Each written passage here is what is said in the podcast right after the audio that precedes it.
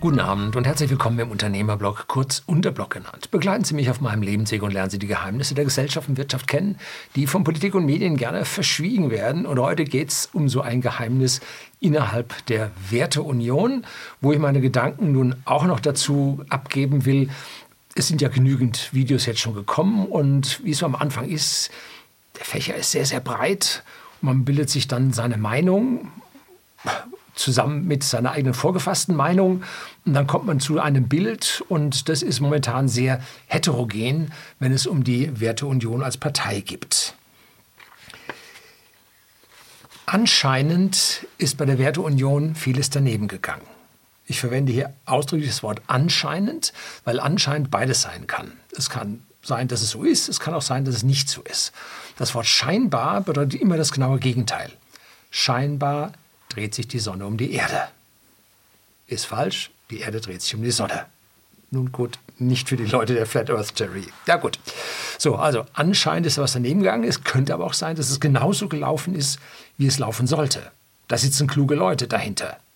Hm, könnte sein, dass es so ist.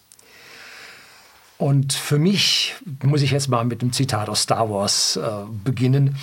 Ich spürte eine große Erschütterung der Macht, als ob Millionen von Seelen aufschrien und dann verstummten. Also für mich war das ein, ein Knall, der jetzt in der Werteunion passierte, der ja mein Gedankengebäude doch ziemlich gerüttelt hat. Und ich habe mir die letzten zwei Tage da Gedanken gemacht und bringe es jetzt hier am Freitag zwei Tage später als die anderen, aber dafür habe ich jetzt schon mal richtig drüber nachgedacht und daran will ich Sie jetzt teilhaben lassen. Ja, es ist etwas Furchtbares passiert und das kann zu Millionen von Toten führen. Ja, also es ist eine ganz, ganz gravierende Sache und es ist wirklich, wirklich wichtig. Und da werden wir sehen, wo wir hinkommen. Was da passiert, das wissen wir noch nicht. Die Abwehr des Kollektivismus hat jedenfalls einen ganz, ganz schweren Dämpfer bekommen. Und Kollektivismus ist immer dann, wenn wir auf der einen Seite die internationalen Sozialisten haben und auf der anderen Seite die nationalen Sozialisten haben. Das sind alles Kollektivisten, die ein Kollektiv wollen. Und äh, das steht dem Einzelnen, dem freien Menschen immer konträr gegenüber.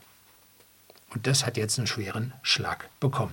Es gibt eine schöne kurze Zusammenfassung, wo ein Herr in einem Video diskutiert, ähm, die Äußerungen, eine längere Äußerung von Dr. Markus Krall auf Twitter. Und das wird da wiedergegeben, weil viele Leute ja auf X, ehemals Twitter, nicht sind, nicht den richtigen Zugriff haben und auch nicht zugreifen wollen. Und deshalb wird also da in diesem Video jetzt dadurch diskutiert. Das kriegen Sie hier oben und das kriegen Sie auch unten in der Beschreibung als Link. Die wichtigste Sache, die passiert ist, Dr. Markus Krall und Professor Dr. Max Otte Beides ausgewiesene Wirtschaftsexperten sind aus der frisch gegründeten Werteunion wieder ausgetreten.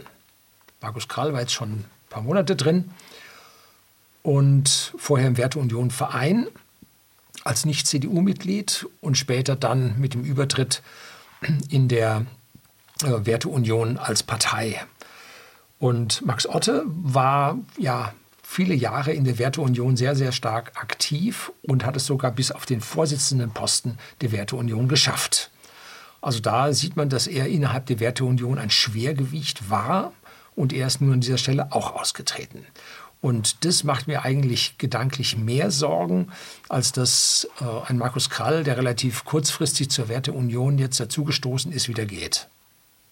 Hm, das heißt, auf der einen Seite, ähm, Erwartungen wurden enttäuscht, auf der anderen Seite, langjährige Erwartungen wurden enttäuscht.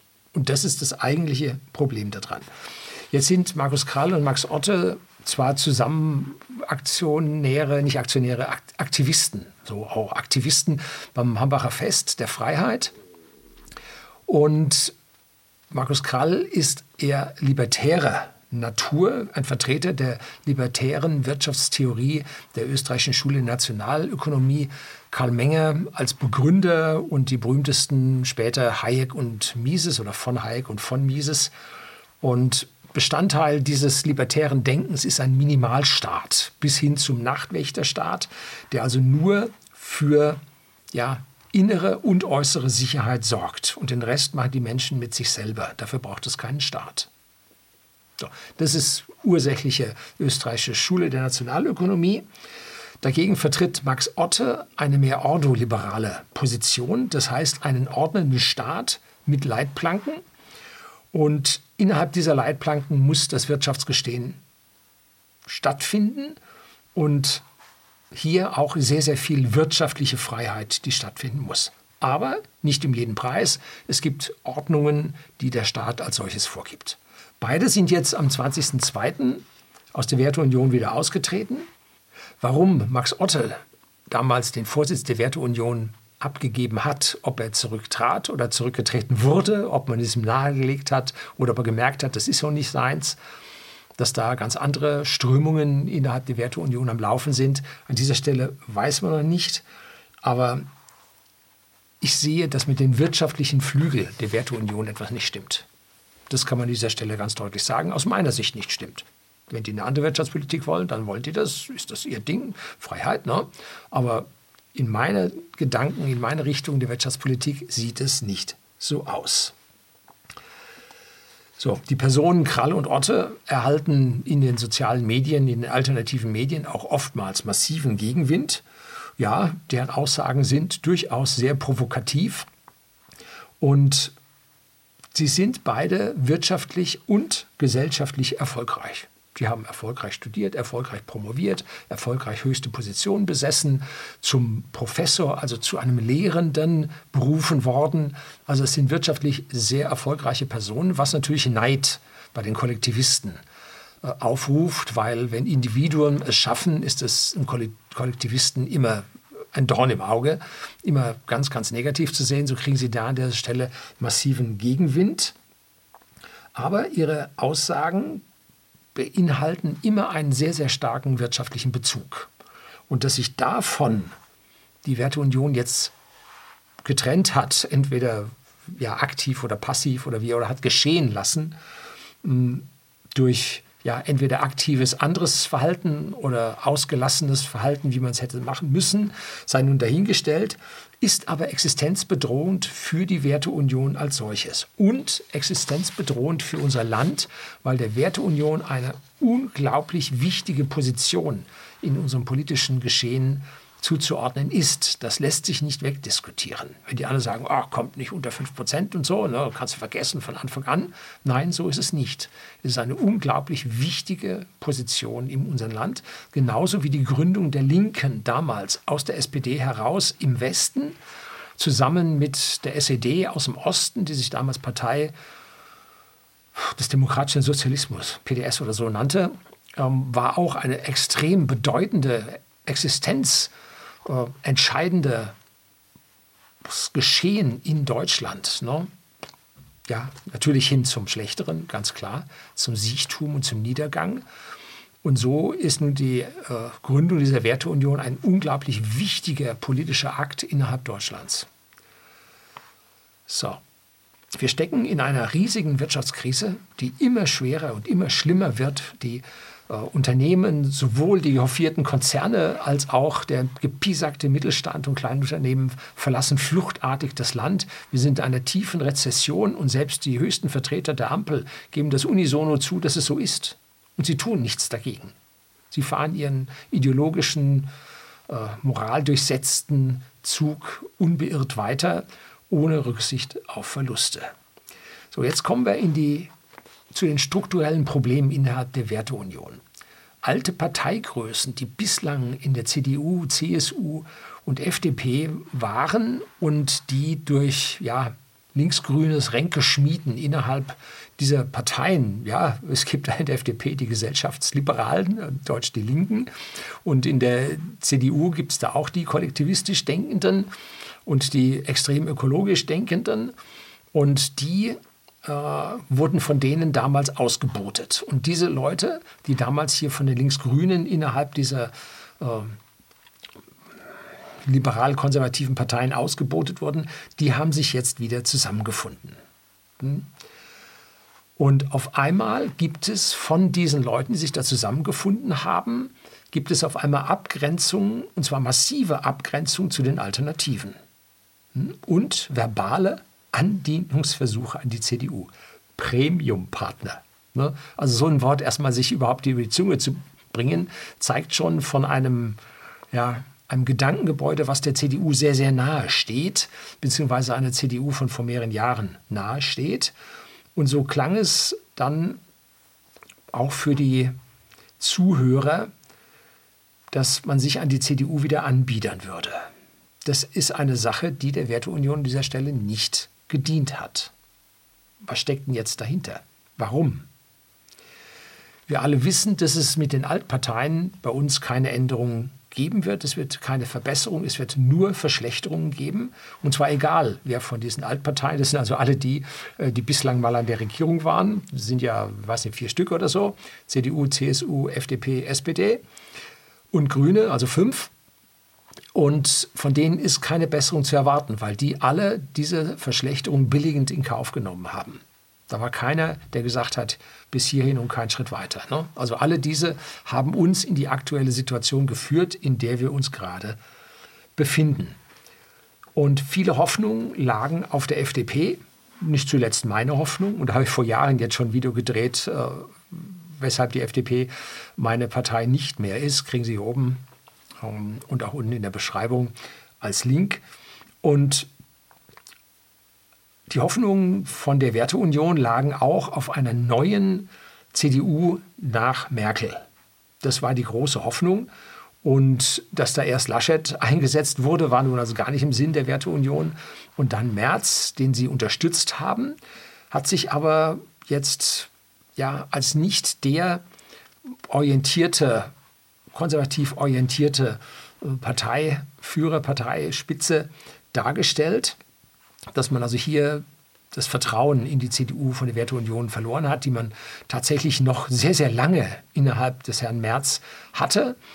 Und ich muss auch sagen, als Herr Merz die CDU übernahm und Herr Laschet dann in der Versenkung verschwand, nach seinem grandiosen Wahlsieg, Hüstel, hatte ich mit dem Herrn Merz einige Hoffnungen, die allerdings so innerhalb weniger Monate dann doch äh, ja, im Orkus der Geschichte untergingen.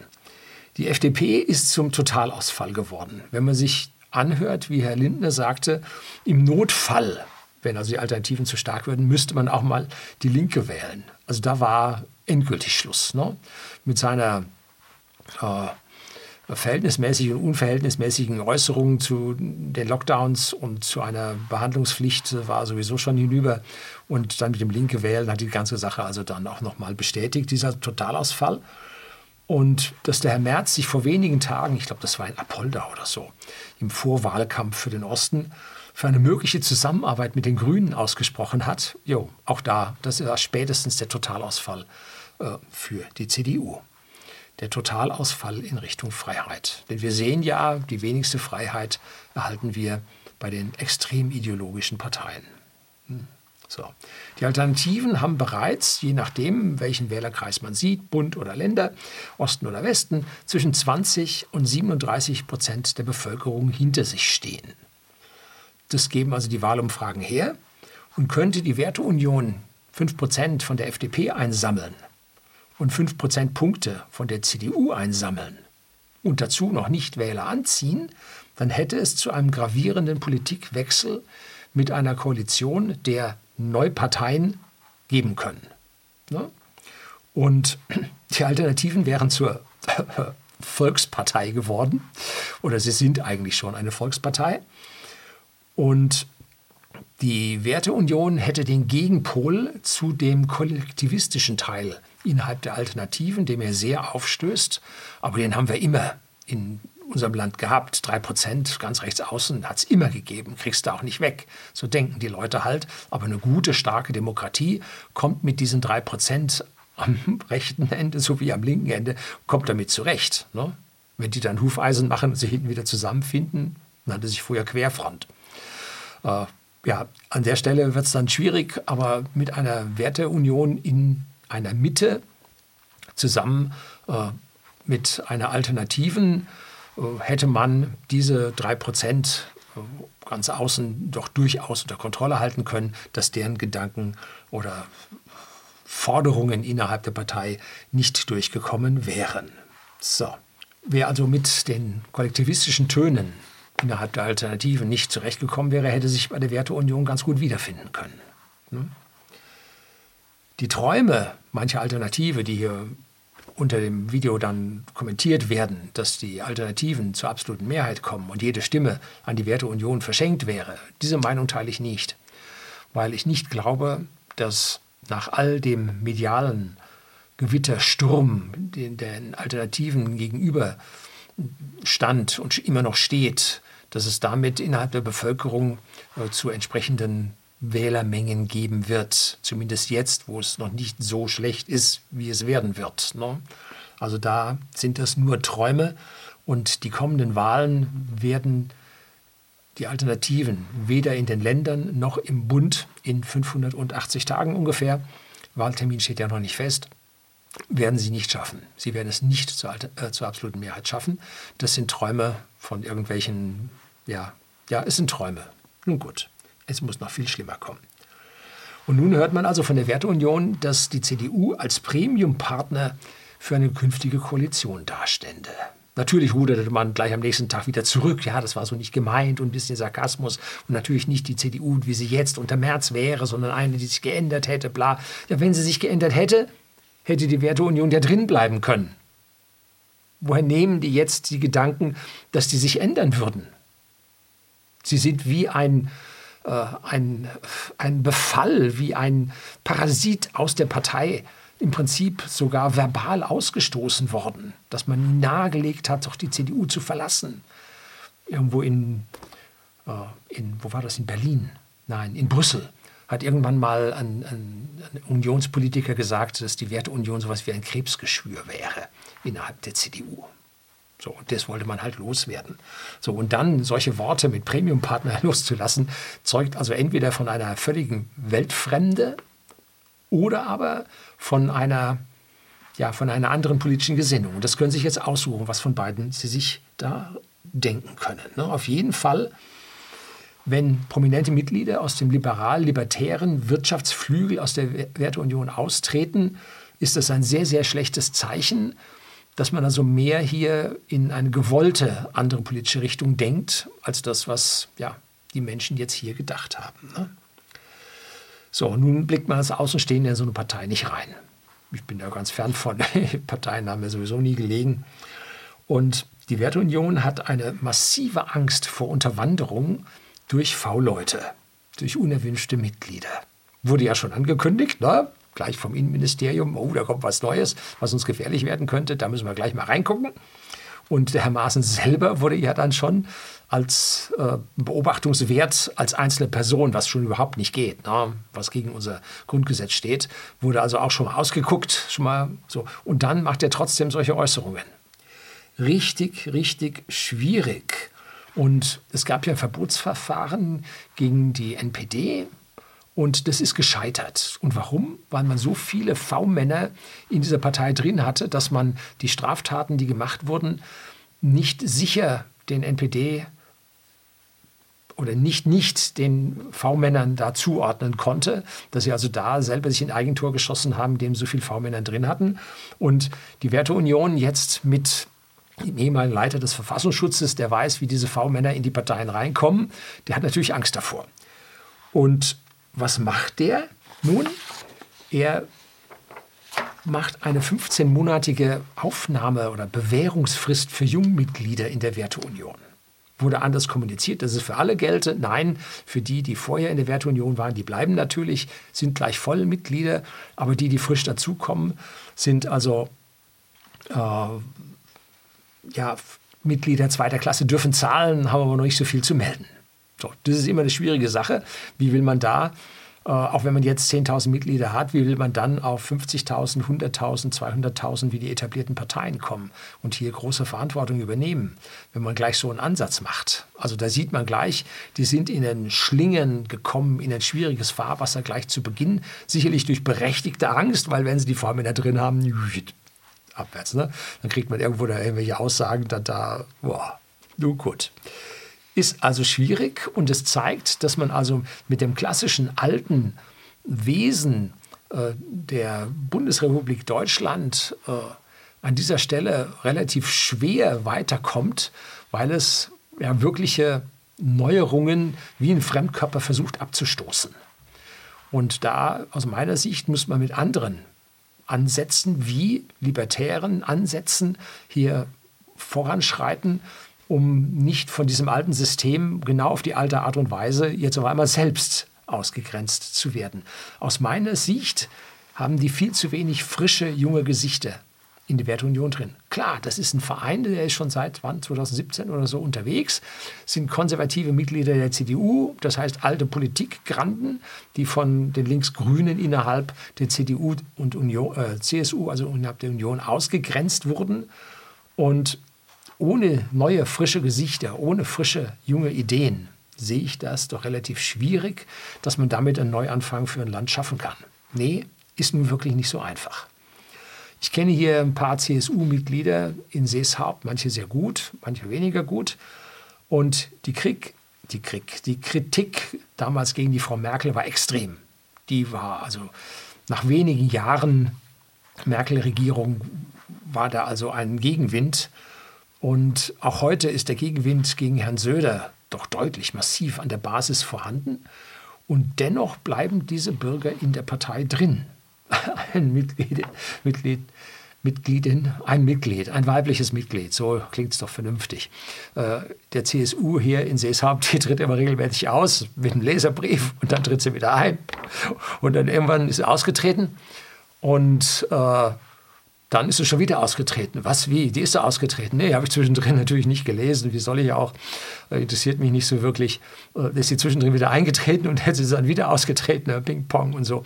Also diese Menschen sind Parteisoldaten, lesen sich dann das, was als Parteizentrale herauskommt, durch und machen genau das und bezahlen noch dafür, dass sie da Handlanger sind und da was machen müssen.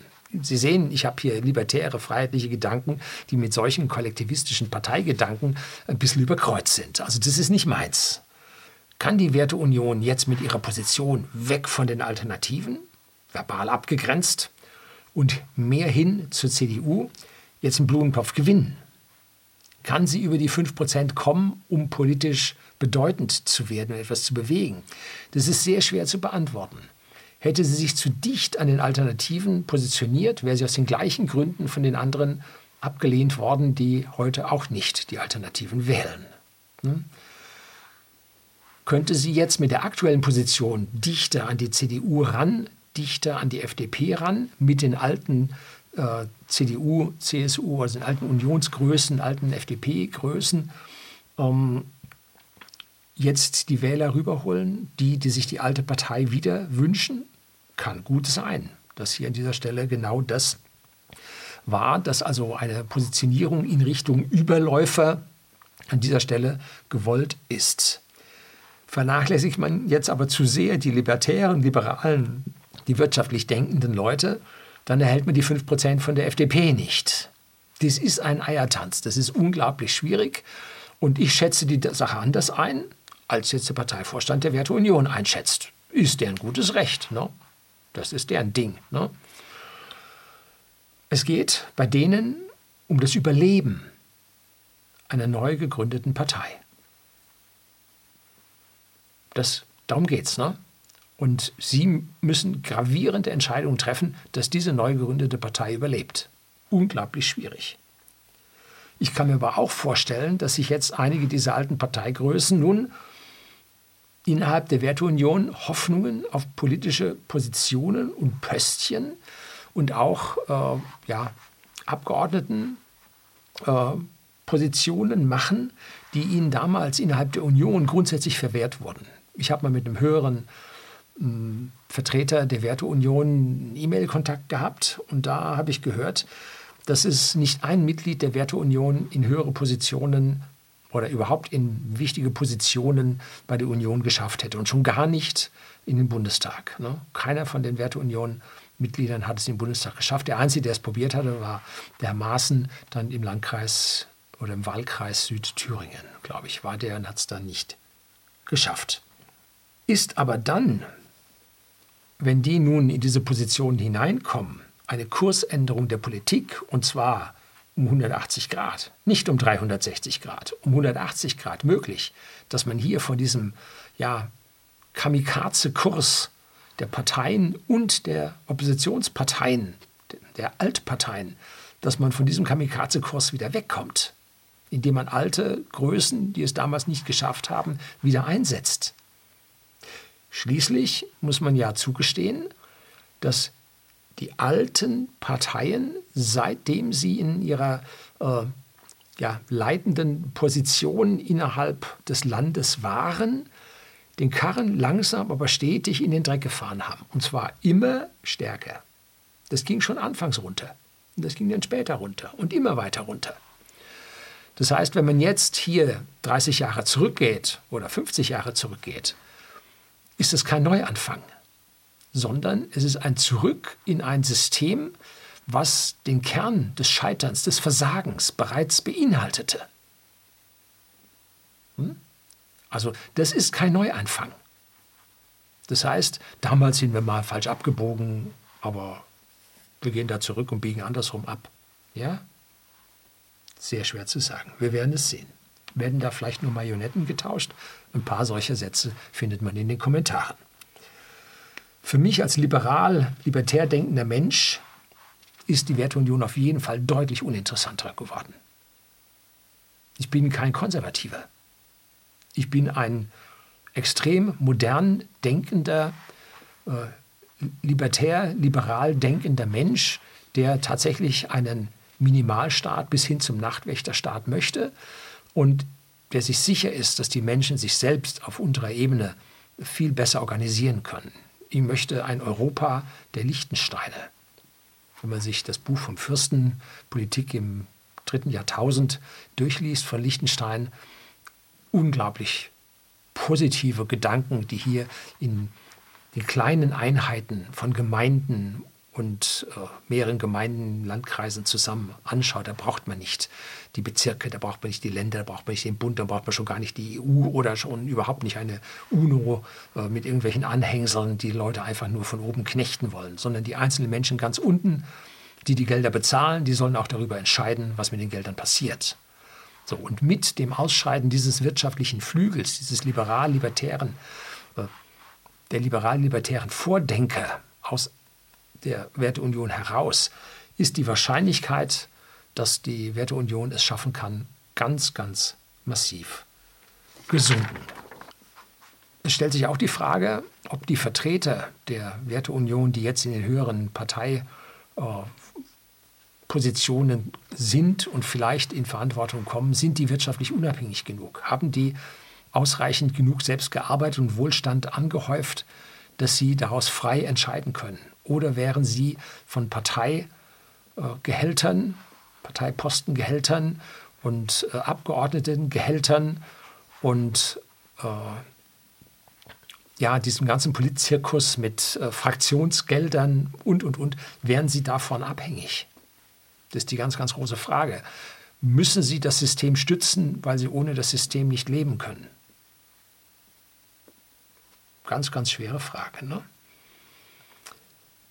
Die Werteunion sagt zwar, sie will zurück zu Ludwig Erhard und hin zur Freiheit, aber reicht das zur Abwehr des Bösen, was auf uns zukommt?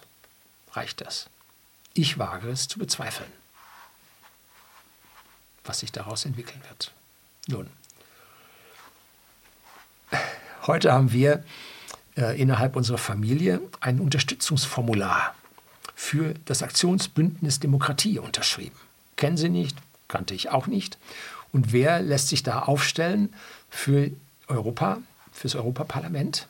Die Tochter von Herrn Dr. Markus Krall. Da gibt es nämlich mehrere Libertäre in der Familie, so wie es auch bei mir in der Familie mehrere Libertäre gibt.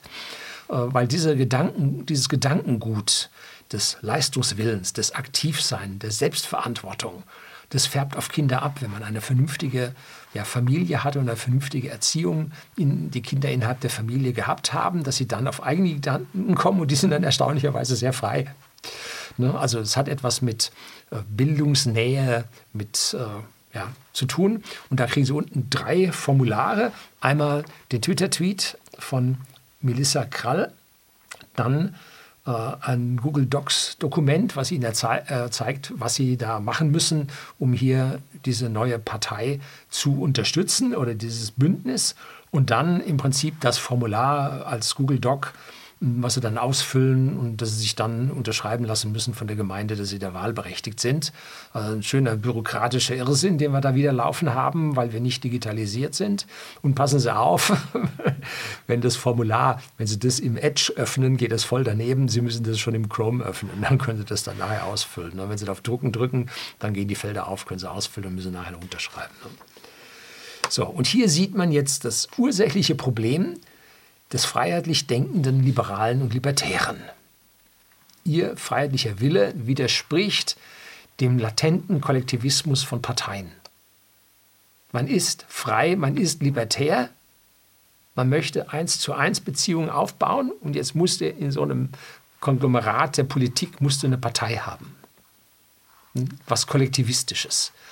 Und deswegen gibt es keine libertäre Partei bislang sondern nur libertäre Gedanken innerhalb von Parteien. Der ursächliche Widerspruch zwischen Individuen und Kollektiven wird hier, ist hier sichtbar. Und man muss sich am Ende fragen, und jetzt wird es ein bisschen ja, dystopisch, ob dieser kollektivistische Ansatz, der sich immer wieder im Homo sapiens findet, ob der zu diesen regelmäßigen Zyklen des Versagens, der Katastrophen führen muss und dass nur die Katharsis also das, ja, die reinigende Krise, die jedem zu Auge führt, was für ein Unsinn da veranstaltet wurde, dass die wirklich erforderlich ist, dass der Mensch wieder umdenkt. Und das führt mitunter zu Millionen von Toten. Wenn am Ende von so einem Zyklus, Strauß und Hau, Generationenzyklus, gibt es hier ein Video dazu von mir, ganz, ganz tolle Bücher, die die beiden Herren geschrieben haben, dass das am Ende immer zu oder zu 66, 80 Prozent Krieg führt, wie das Max Otte im Weltsystemcrash beschrieben hat und empirisch belegt hat, wenn die Imperien wechseln, ist die Wahrscheinlichkeit für Kriege sehr, sehr hoch und es kündigt sich ja alles schon so langsam an. Und wenn man sich unsere Leute anhört, kommt nächste Woche ein Video über den kommenden Krieg. Ne? Furchtbar. Wenn man sich da die Leute anhört von CDU über FDP, was die FDP da nach Brüssel schickt. Eine Waffenlobbyistin. Ein CDUler äh, fordert Waffen, mit denen man tief nach Russland reinschießen kann. Ja, und die Grünen, Panzer, Panzer, Panzer. Ja, und die SPD, am schlimmsten, die fordert mit ihrer Rüstungsexpertin oder Militärexpertin in Brüssel, fordert die Atombombe für die EU. Also kannst du dir nicht ausdenken. Also oh, völlig, völliger Irrsinn ist am Laufen ne, von diesen Kollektivisten. Und das wird hochwahrscheinlich also in dieser Katharsis enden müssen. Und dann ist wieder Arbeit, Leistung, Ehrlichkeit und freiwillige Kooperation gefragt. Und das ist der beste Garant für Wohlstand des Einzelnen und damit auch für die gesamte Gesellschaft. Der ultimative, jetzt kommen wir zum Fazit, der ultimative Gradmesser für die Werteunion wird der erste Wahlerfolg oder Misserfolg bei den Ostwahlen im Herbst sein. Aber das gilt nur für die Werteunion mit ihren Vorständen der ultimative Gradmesser für unsere Gesellschaft wird das Verhalten der gewählten Abgeordneten nach dieser Wahl, so sie denn nun positiv in die Parlamente es schaffen, wird also das Verhalten dieser Abgeordneten sein. Und wir werden sehen, ob sich nur die alten Granden um ihre Pöstchen sorgen oder wirklich um das Wohl der gesamten Gesellschaft, um das Beste für den einzelnen Bürger. Und final wird wer entscheiden? Final wird der Markt entscheiden. Der Markt, das sind Sie und ich. Das sind wir Bürger. Ob ihr Bestes, was die Werteunion Politiker für die Bürger versucht haben, auch tatsächlich das Beste war. Wir werden entscheiden. Momentan laufen sie alle aus dem Land raus, nehmen ihr Geld mit, ähm, hören auf zu arbeiten. Aus der Arbeiterpartei wurde die Nicht-Arbeiterpartei und, und, und. Wir sehen alle, dass momentan der Markt in eine Richtung entscheidet, die der Politik, gut, manchen wir müssen schrumpfen. Ne? Manchen ist das sehr, sehr recht, aber anderen ist das sehr, sehr unrecht. Aber es ist der Markt, der letzten Endes reagiert auf die Entscheidungen, die die Politik trifft. Ne? Wir werden sehen, wie gut es dann an dieser Stelle wird. Ich habe ein gutes Stück Hoffnung in diese Werteunion vorgestern verloren. Mit der Werteunion ging es also zwei Schritte nach vorne und gleich wieder einen zurück. Und was daraus nun wirklich wird, nun die Zukunft wird es zeigen. Das soll es heute gewesen sein. Herzlichen Dank fürs Zuschauen.